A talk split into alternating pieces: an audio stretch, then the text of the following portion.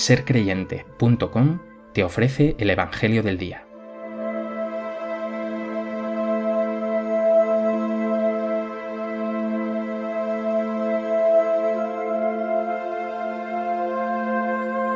Del Evangelio de Lucas.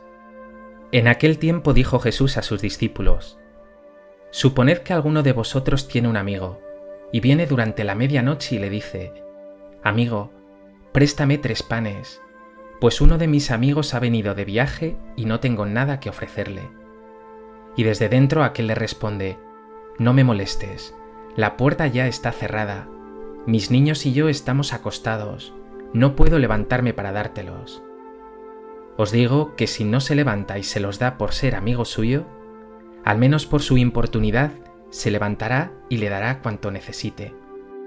Pues yo os digo a vosotros, Pedid y se os dará. Buscad y hallaréis. Llamad y se os abrirá.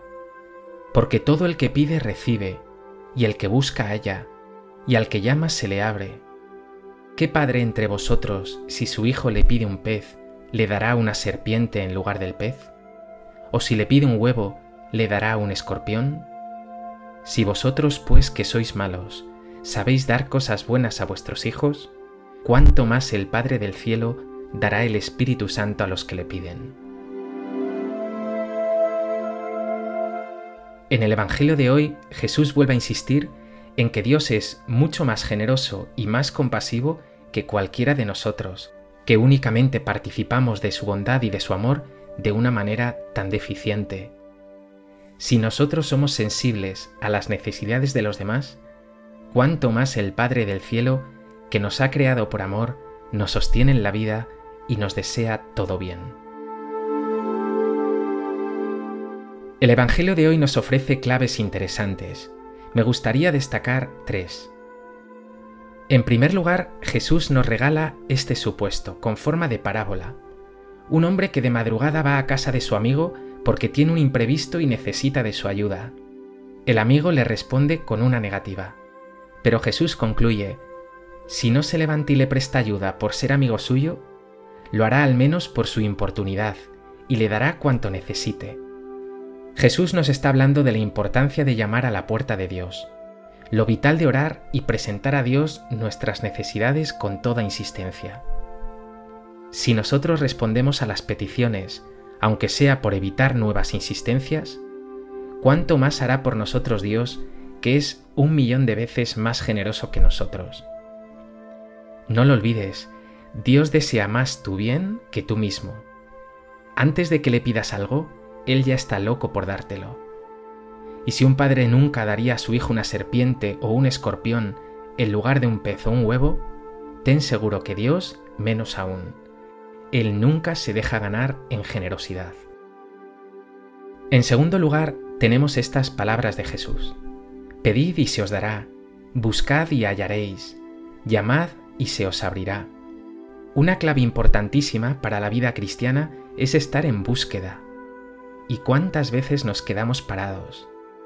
Tienes que buscar más autenticidad, más cercanía de Dios, más servicio a los hermanos, más formación en tu fe, más formas de llevar el Evangelio a los que están lejos. Si te quedas parado, como en una cinta eléctrica, retrocederás, o más aún, te caerás. ¿Estás en búsqueda? ¿Tienes inquietud, incluso pasión, por una vida de fe más intensa y auténtica?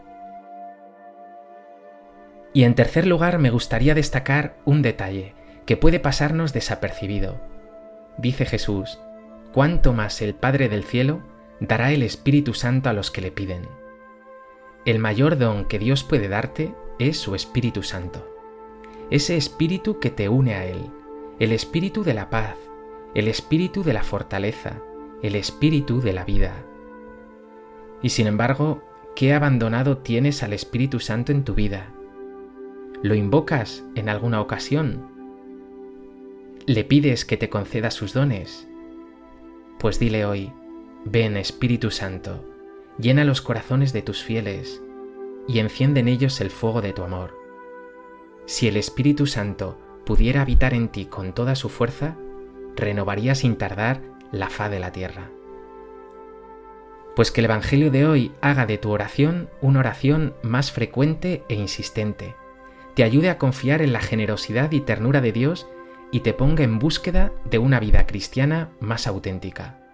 Y todo ello sumergiéndote en el Espíritu Santo, ese Espíritu del Padre y del Hijo que es para ti y para todos nosotros amor, fuerza, paz y alegría.